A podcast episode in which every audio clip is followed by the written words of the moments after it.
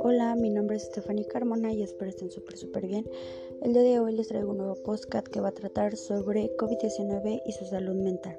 Para poder entender más fácil eh, la salud mental, es el estado de equilibrio entre una persona y su entorno sociocultural que garantiza su participación laboral. Ahora que ya sabemos qué es el estado mental, ahora sí entraremos al tema. COVID-19 y tu salud mental. Las preocupaciones y la ansiedad sobre COVID-19 y su impacto pueden ser abrumadoras.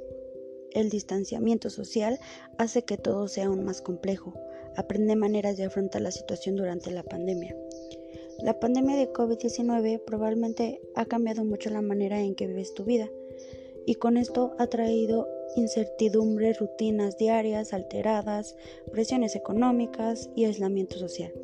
Quizás te preocupes por enfermarte, por cuánto tiempo durará la pandemia y qué nos traerá el futuro. El exceso de información, los rumores y la información errónea pueden hacer que te sientas sin control y que no tengas claro qué hacer. Durante la pandemia de COVID-19 quizás sientas estrés, ansiedad, miedo, tristeza y soledad. Es posible que empeoren los trastornos de salud mental, incluyendo la ansiedad y la depresión. Aprende estrategias para autocuidado y busca el cuidado que necesitas para ayudarte a afrontar esta situación. Yo te voy a dar unas medidas de autocuidado, pero primero tienes que aprender a qué, es, qué son las medidas de autocuidado. Las medidas de autocuidado son buenas para tu salud física y mental. Pueden ayudarte a tomar el control de tu vida, cuida tu cuerpo y tu mente y conéctate con otros para beneficio de tu salud mental. Presta con atención a tu salud física.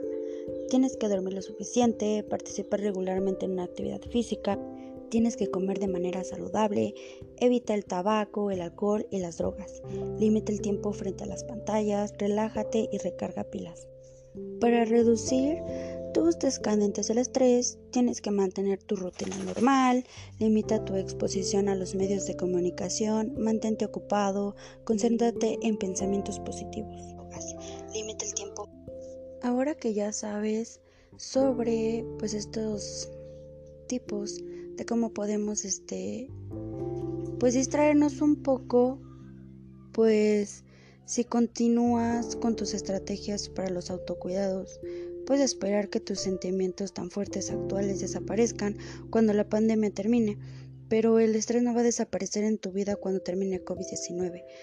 Continúa con estas prácticas de autocuidado para cuidar tu salud mental y aumentar la capacidad para afrontar los continuos desafíos de la vida. Esto sería todo de mi parte, espero les haya gustado mucho y espero tengan una linda tarde. Gracias.